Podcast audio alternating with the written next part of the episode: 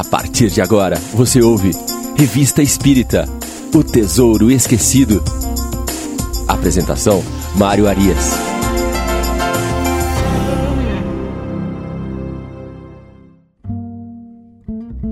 Olá, estamos de volta com o programa Revista Espírita O Tesouro Esquecido. Continuamos nossa viagem pelo ano de 1858, no mês de março. O primeiro artigo que vamos comentar hoje intitula-se Utilidade de certas evocações particulares. Kardec começa o artigo da seguinte forma: As comunicações que se obtêm de espíritos muito elevados ou dos que animaram grandes personagens da antiguidade são preciosas pelo alto ensino que contém. Esses espíritos adquiriram um grau de perfeição que lhes permite abarcar uma esfera de ideias mais extensa, penetrar mistérios que ultrapassam o alcance vulgar da humanidade e, por conseguinte, melhor que outros, nos iniciar em certas coisas. Não se segue daí que as comunicações de espíritos de ordens menos elevadas sejam sem utilidade. Longe disso, o observador colhe nelas diversos ensinos. Para conhecer os costumes de um povo, é preciso estudá-lo em todos os graus da escala. Então, aqui Kardec está fazendo um paralelo entre as comunicações de espíritos superiores e as comunicações de espíritos particulares, aqueles espíritos que eram evocados naquelas palestras familiares de além-túmulo. Ele começa então fazendo uma comparação desses dois tipos de comunicação. Ele continua um pouco à frente no artigo. Ora, os espíritos superiores são as sumidades do mundo espírita. Sua própria elevação os coloca de tal modo acima de nós que ficamos espantados pela distância que nos separa. Espíritos mais burgueses, permitam-nos a expressão, tornam mais palpáveis as condições de sua nova existência. Neles, a ligação entre a vida corporal e a vida espírita é mais íntima. Nós a compreendemos melhor, pois nos toca mais de perto. Mais à frente, ao final do artigo, ele vai dizer: tais comunicações têm outra vantagem, a de constatar a identidade dos espíritos de modo mais preciso. Quando um espírito nos diz que foi Sócrates ou Platão, somos obrigados a crer sob palavra, porque ele não traz carteira de identidade. Podemos ver em suas palavras se desmente ou não a origem que ele se atribui. Julgamo-lo espírito elevado e estudo. Se realmente foi Sócrates ou Platão, pouco importa. Mas quando o espírito de nossos parentes, de nossos amigos ou daqueles que conhecemos se nos manifesta, ocorrem mil e uma circunstâncias de detalhes íntimos, nos quais a identidade não poderia ser posta em dúvida, adquirindo, de certo modo, a prova material. Então, aqui dentro desse paralelo que Kardec fez entre esses dois tipos de comunicações, ele vai realçar a importância das comunicações com os espíritos que ele chamou de burgueses, né? os espíritos comuns, os espíritos da terceira ordem, os nossos parentes, familiares e amigos que conviveram conosco. Ele apresenta dois pontos importantes. A proximidade que nós temos com esse tipo de espírito, então é mais fácil, nós temos uma referência do que ele está falando, do que ele está vivendo, e a facilidade de comprovação por estarmos mais próximos desses espíritos, por conhecermos detalhes íntimos da convivência desses espíritos, as comunicações servem de prova dessa identidade. E também a análise das experiências desses espíritos trazem ensinamentos profundos. Para corroborar este artigo que ele aqui coloca, nós vamos vendo que Kardec não coloca nada aleatório na revista espírita e nem em nenhuma de suas obras. Tudo é milimetricamente planejado, milimetricamente costurado. Ele vai fazer agora a apresentação de três evocações, três palestras familiares de além-túmulo, que vão trazer esses ensinamentos que ele quis nos mostrar a importância neste artigo que nós acabamos de comentar. A primeira dessas palestras é O Assassino Lemer. Esta palestra foi levada também para o livro Céu e Inferno, só que ela foi reduzida lá. Nós vamos ler alguns trechos apenas dessas palestras de além túmulo, e é sempre importante o ouvinte é, compreender que nós aqui não estamos fazendo uma leitura da revista espírita. Nós estamos comentando os artigos e nós estamos aqui lendo alguns trechos que são importantes para extrair o que nós pretendemos passar, sempre buscando os conceitos básicos da doutrina espírita, construir esse alicerce necessário para que nós possamos conhecer a doutrina. Vamos a alguns trechos desta evocação do assassino Lemer. Ele começa fazendo a evocação e logo no começo, na pergunta número 2, o Espírito se apresenta. E aí Kardec pergunta: Como pôde tão prontamente atender o nosso apelo? A resposta do Espírito: Raquel o disse. É interessante, porque aí Kardec coloca uma nota de rodapé é, informando para nós o que é que ele está querendo dizer com essa resposta. A nota diz assim: Tendo sido evocada alguns dias antes pelo mesmo médium, a senhorita Raquel apresentou-se instantaneamente. A respeito, foram-lhe feitas as seguintes perguntas: Como é que veio tão prontamente no mesmo instante em que foi evocada? Quando o irmã se nos chama, vimos imediatamente, foi a resposta. Continua Kardec. Tem, pois, muita simpatia pela senhorita Hermance? Resposta: Há um laço entre ela e nós. Ela vinha a nós e nós vamos a ela. Kardec pergunta: Não há, entretanto, semelhança no caráter de ambas? Então, como há simpatia? A resposta: Jamais ela deixou inteiramente o mundo dos espíritos. É muito interessante essa resposta, porque Kardec, há alguns artigos atrás, quando ele fez a primeira menção ao Sr. Home, aquele médium de efeitos físicos, fantástico médium de efeitos físicos que nós apresentamos e que nós vamos ter outras oportunidades de falar sobre ele ao longo do nosso estudo sobre a revista, ele vai mencionar que o Sr. Home tinha uma saúde muito frágil. O seu organismo agia como se ele estivesse mais no plano espiritual do que no plano material.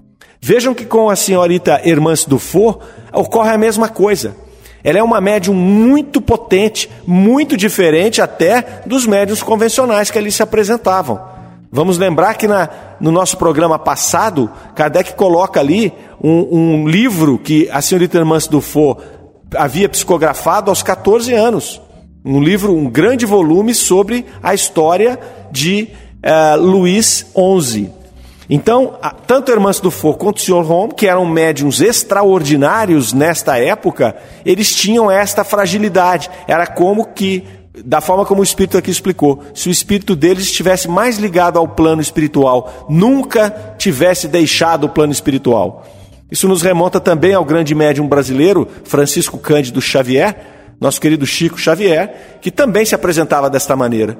É, aqueles que ali conviviam com ele, nós que vimos aí as, as amplas reportagens e matérias sobre uh, o médium, a gente tem essa sensação de que ele vivia entre os dois mundos, ele vivia, ele não tinha abandonado o plano espiritual. Bastante interessante esse trecho.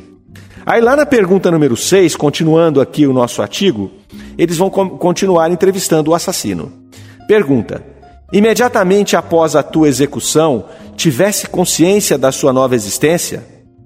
Resposta: Eu estava mergulhado numa perturbação imensa, da qual ainda não saí. Senti uma grande dor, parece que meu coração a sentiu. Vi qualquer coisa rolar ao pé do cadafalso, vi o sangue correr e minha dor tornou-se mais pungente. Pergunta número 7. É uma dor puramente física, semelhante à causada por uma ferida grave, como, por exemplo, a amputação de um membro? Resposta: Não. Imagina um remorso, uma grande dor moral. Aqui então o Espírito nos traz duas informações bem interessantes. Uma diz respeito à dor no momento do desencarne. Lembrem que ele foi decapitado. Então, ele não sentiu dor ali, ele tinha um remorso, uma dor moral.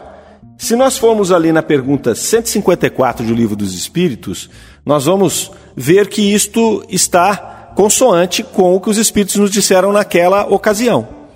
Pergunta número 154. A separação da alma e do corpo é dolorosa? Resposta: Não. O corpo sofre frequentemente mais durante a vida que no momento da morte. Neste, a alma não toma parte. Os sofrimentos que experimenta, algumas vezes no momento da morte, são um prazer para o espírito, que vê chegar o fim do seu exílio. Ocorre que esse espírito era um espírito endurecido, um assassino. Tinha medo das consequências da sua execução e das consequências da morte. Então isso levou ao segundo, a segunda informação que ele nos trouxe aqui, que é a da perturbação imensa da qual ainda não saí, como ele nos responde na, na pergunta número 6. Então nós temos aqui a questão do momento da morte, não obstante ele ter sido decapitado, ele não sentiu dor, mas ele sentiu um imediato remorso por toda aquela situação que o levou até aquele momento. E depois uma grande perturbação, quando ele vê a sua cabeça rolando ali, o sangue né, escoando, e esta perturbação que ainda o assola até este momento em que ele, ele dá a, a sua comunicação. Lá no começo deste, de, de, desta evocação, Kardec informa que ele foi executado em dezembro de 57 e ele foi evocado em janeiro de 58. Então fazia aí já algumas semanas que ele havia sido decapitado. Vamos agora à pergunta número 9. A dor física causada pelo suplício foi sentida pelo corpo ou pelo espírito? Olha a resposta que interessante. A dor moral estava em meu espírito. O corpo sentiu a dor física, mas separado, o espírito ainda a ressentia. Ele menciona novamente a dor moral. A dor moral é mais forte do que a dor física. Pergunta 10. Viste teu corpo mutilado?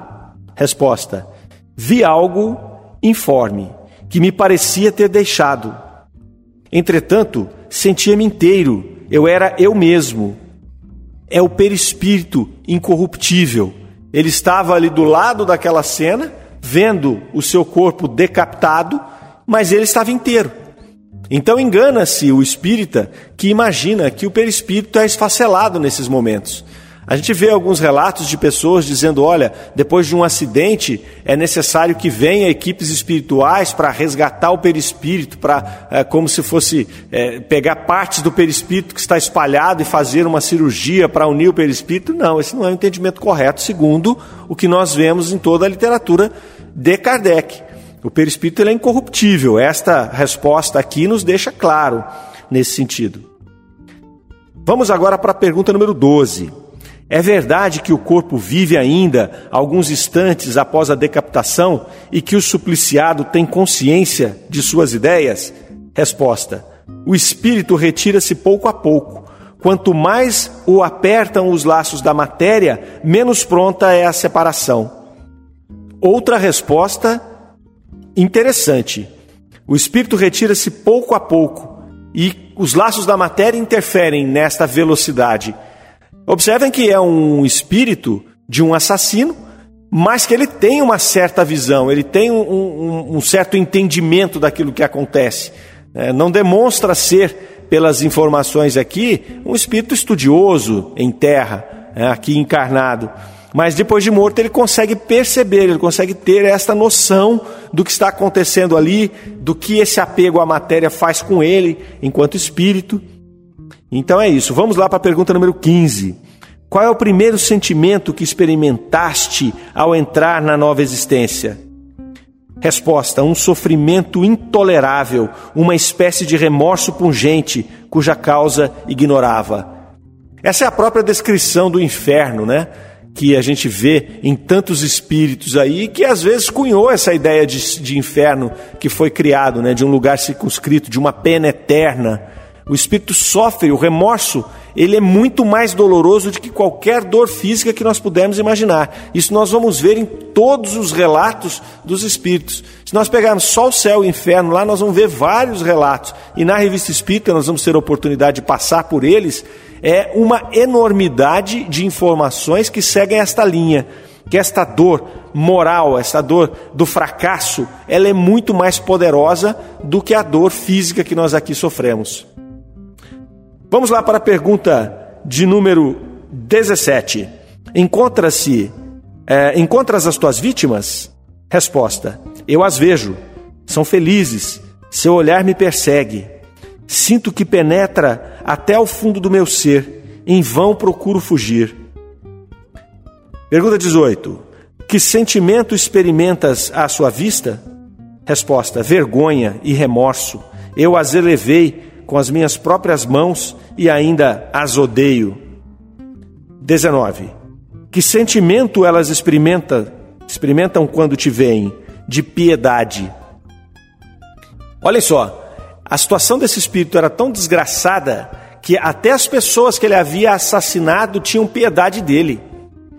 Isso é importante para a nossa reflexão.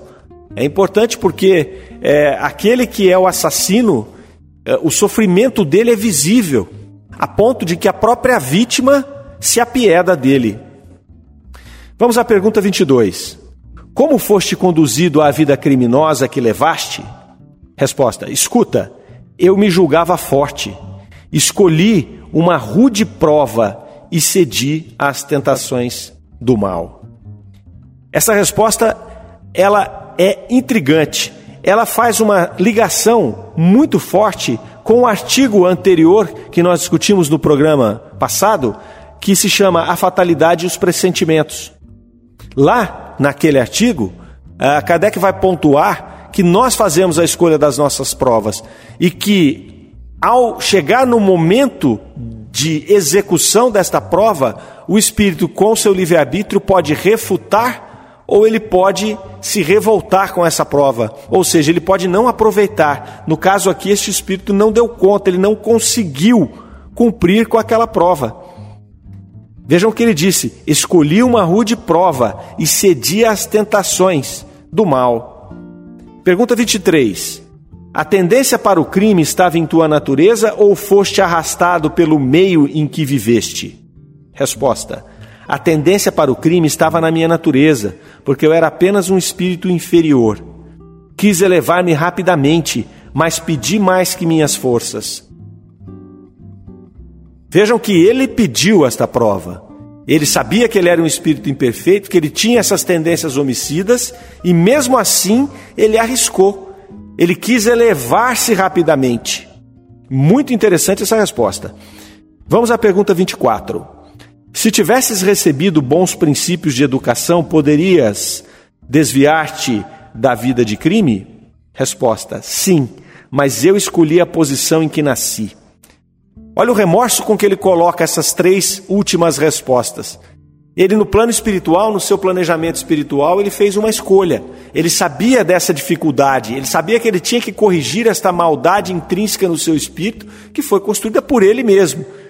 E ele quis antecipar, ele disse: Olha, já que eu tenho que passar por isso, eu quero ficar num ambiente que me desafie ainda nesta minha tendência.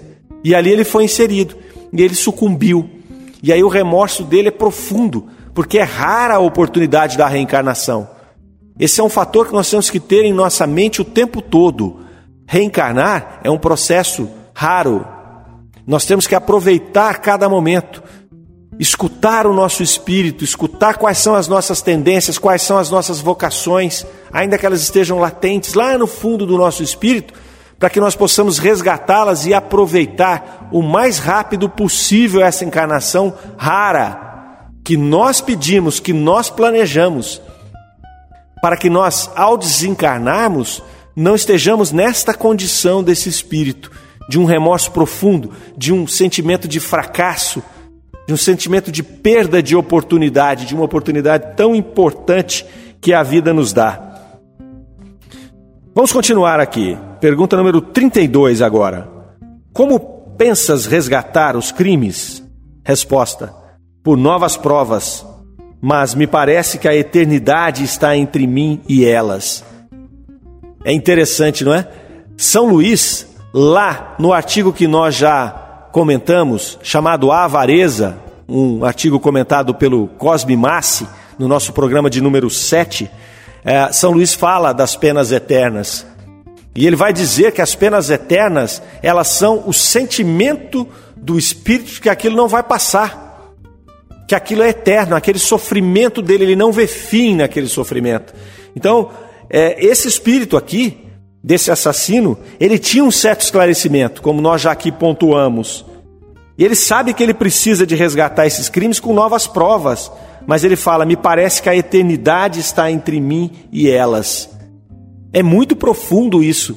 É esse sofrimento que deu aos anteriores que criaram as teorias anteriores, sobretudo lá da Igreja Católica, o sentimento das penas eternas, do inferno, da punição eterna dos espíritos. Que não pode ocorrer, porque nós sabemos que Deus é soberanamente justo e bom, ele não faria isso com os seus filhos. E aí na pergunta 33, ainda nessa mesma linha, como poderás espiar numa nova existência as faltas anteriores, se não te lembrares dela? Terei a intuição. Isso também está no artigo que nós avaliamos no programa passado, a fatalidade e os pressentimentos. Nós trazemos em nós a intuição das provas que nós escolhemos. Nós trazemos em nós a percepção dos defeitos, das inferioridades que nós nos propusemos a corrigir nesta encarnação. Pergunta 38. Desde que estás aqui, se te pudéssemos ver, qual seria a tua forma? Resposta: Sob a minha forma corporal, com a cabeça separada do tronco. Olha o que causou a impressão, esse remorso nesse espírito. Que ele estava ali, ele se apresentaria com a cabeça, segurando a cabeça, separada do tronco. Lembram que ele falou lá no momento do desencarne dele que ele viu a cabeça rolando, mas que ele estava íntegro, o corpo dele estava perfeito? Essa impressão, esse remorso que ele alimentou posteriormente, fez com que ele se apresentasse ali naquele momento com a cabeça provavelmente debaixo do braço. Tamanha era a impressão, o sentimento ruim que ele trazia com ele. E aí, fechando esta evocação na pergunta 41, Kardec pergunta: Poderíamos dar algum alívio aos teus sofrimentos? Resposta: Fazei votos para que chegue a expiação. O Espírito está pedindo para expiar. Então, quando nós nos deparamos aqui com os nossos sofrimentos, ou quando vemos um irmão, um sofrimento atroz, numa doença incurável, numa deformidade física, nós não podemos nos esquecer que isso também faz parte da bondade de Deus de ter permitido aquele espírito passar por esse breve momento relativo à eternidade, por este breve momento, para poder espiar as suas provas e parar com aquele sofrimento atroz que ele carrega através do remorso implantado no seu espírito. São sofrimentos que nós nos submetemos encarnados, eles são como bálsamo são como bálsamo a aliviar o nosso espírito endividado. E aí termina essa evocação. Então, como Kardec ali coloca na nota de rodapé, esta evocação foi transcrita para o livro Céu e Inferno, mas ela foi reduzida. Então, nós sugerimos aos, aos ouvintes que, quando houver a necessidade é, de se aprofundar ou o desejo de se aprofundar, que peguem a revista Espírita e que façam a leitura do artigo todo. O que nós fazemos aqui é uma provocação, é um comentário, buscando extrair as coisas que nós entendemos importantes para transmitir aqui para os amigos. Mas é óbvio que ao ler o artigo completo, com certeza, o ouvinte vai poder tirar outras conclusões, se aprofundar nos temas. Este é o nosso objetivo. A segunda evocação que Kardec nos coloca nessa sequência é de uma rainha. Ela se chama a Rainha de Aúde. Aúde é um antigo reino da Índia. Kardec evoca essa rainha para compreender como ela estava, uma vez que era uma pessoa extremamente endurecida, orgulhosa quando viva. Kardec a evoca para saber, em espírito, como é que ela se apresentava. Esta também foi é, transcrita, esta a comunicação também foi transcrita no livro Céu e Inferno, num tópico Espíritos Endurecidos, no capítulo Espíritos Endurecidos. A pergunta número um: Que sensação experimentastes ao deixar a vida terrena? Resposta: Não poderei dizer. Experimento ainda uma perturbação. Observe uma similaridade com a evocação anterior. Sois feliz? Resposta: Não. Por que não sois feliz? Resposta: Tenho saudades da vida. Não sei. Experimento uma dor pungente. A vida ter-me-ia livrado disso Gostaria que meu corpo levantasse do sepulcro. É o mesmo remorso, o mesmo sentimento de falência que apresentou o assassino anterior. Esta por outra razão. Mas ela trazia em si o orgulho, o materialismo, e aí a vida para ela era algo que era menos penoso do que o momento de esclarecimento que ela está tendo no plano espiritual. Vejamos a pergunta número 4. Lamentais não ter sido enterrada em vosso país e sim entre os cristãos? Resposta: Sim, a terra indiana pesaria menos sobre meu corpo. Pergunta número 5. Que pensais das honras fúnebres tributadas ao aos vossos despojos? Foram muito mesquinhas? Resposta: Foram muito mesquinhas. Eu era a rainha e nem todos dobraram os joelhos perante mim. Deixai-me, obrigam-me a falar. Não quero que saibais o que agora sou. Fui rainha, notai bem. Ela então apresenta todo o seu orgulho, aquele orgulho de ter sido uma rainha, de se colocar acima dos demais, de se considerar um ser escolhido, diferente dos demais. Pergunta número 12. A classe que ocupastes na terra vos confere uma posição mais elevada no mundo onde hoje estais? Resposta: Sou sempre rainha. Que me mandem escravas para me servirem. Não sei, parece que não se preocupam comigo aqui. Entretanto, eu sou sempre eu. Então ela segue por toda a evocação endurecida neste mesmo pensamento, de que ela era uma rainha, de que aquilo parecia ser um engano, de que as pessoas não a respeitavam mais. E aí, lá na pergunta 26, vejam que interessante. Por que não vos podemos ver? Resposta: Eu não quero. 27. Se pudéssemos ver-vos, seria com os vossos vestidos, ornatos e joias? Resposta: Certamente. E nós afirmamos aqui do lado de cá: Mentira, ela estava num estado deplorável. É, o orgulho não permitia que ela mostrasse o estado em que ela estava. Por isso que ela não é, quis se mostrar. Por que não vos podemos ver? Eu não quero. Ela estava ali com certeza despojada de todos os seus bens, num sofrimento profundo, um sofrimento moral atroz, porém, diferentemente do assassino da evocação anterior, que tinha consciência do porquê sofria, ela estava endurecida. Ela não tinha essa consciência. E aí o sofrimento dela às vezes vai se alargando, vai se protelando vai passar às vezes várias, várias décadas, às vezes séculos nesse endurecimento de espírito, até que ela um dia se esclareça, ou até que a benevolência divina encaminhe espíritos que vão fazer a escolha para ela em uma encarnação compulsória, em uma reencarnação compulsória, onde serão escolhidos ali as suas provas e expiações. Daí a importância de nós nos entendermos aqui ainda enquanto encarnados como espíritos.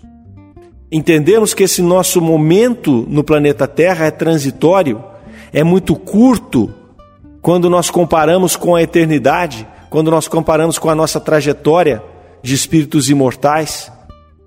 E muito importante este momento para que nós possamos aproveitá-lo, mas com o pensamento de um espírito, não com o pensamento de um encarnado que se apega à matéria, que se consome nas coisas mundanas. É muito mais fácil falar do que fazer, isto que nós estamos aqui conversando agora. Porque quando nós estamos estudando a doutrina espírita, isso nos parece muito claro. Mas quando nós aqui encerramos os nossos trabalhos e vamos para os nossos afazeres, o magnetismo que a carne, que o mundo corpóreo imprime sobre nossos espíritos ainda imperfeitos é tão grande que muitas vezes nós continuamos a nossa vida como sonâmbulos, nos esquecendo desses ensinamentos que aqui nós estamos nos aprofundando. Daí a importância de estudarmos a doutrina espírita para que nós possamos viver a doutrina espírita, viver as leis divinas, viver as leis naturais como espíritos e não como encarnados aqui rastejando neste planeta que é apenas um pontinho frente à imensidão do universo. Que esses estudos possam trazer, meus amigos, grandes reflexões para todos nós. Que nós possamos aí dar sequência nessa nossa jornada evolutiva Quem sabe caminhando juntos aqui, conhecendo através da revista Espírita a doutrina espírita. Nós vamos encerrando mais um episódio. Agradecemos a companhia de todos. Desejamos que vocês passem bem e até a próxima. Você ouviu Revista Espírita O Tesouro Esquecido.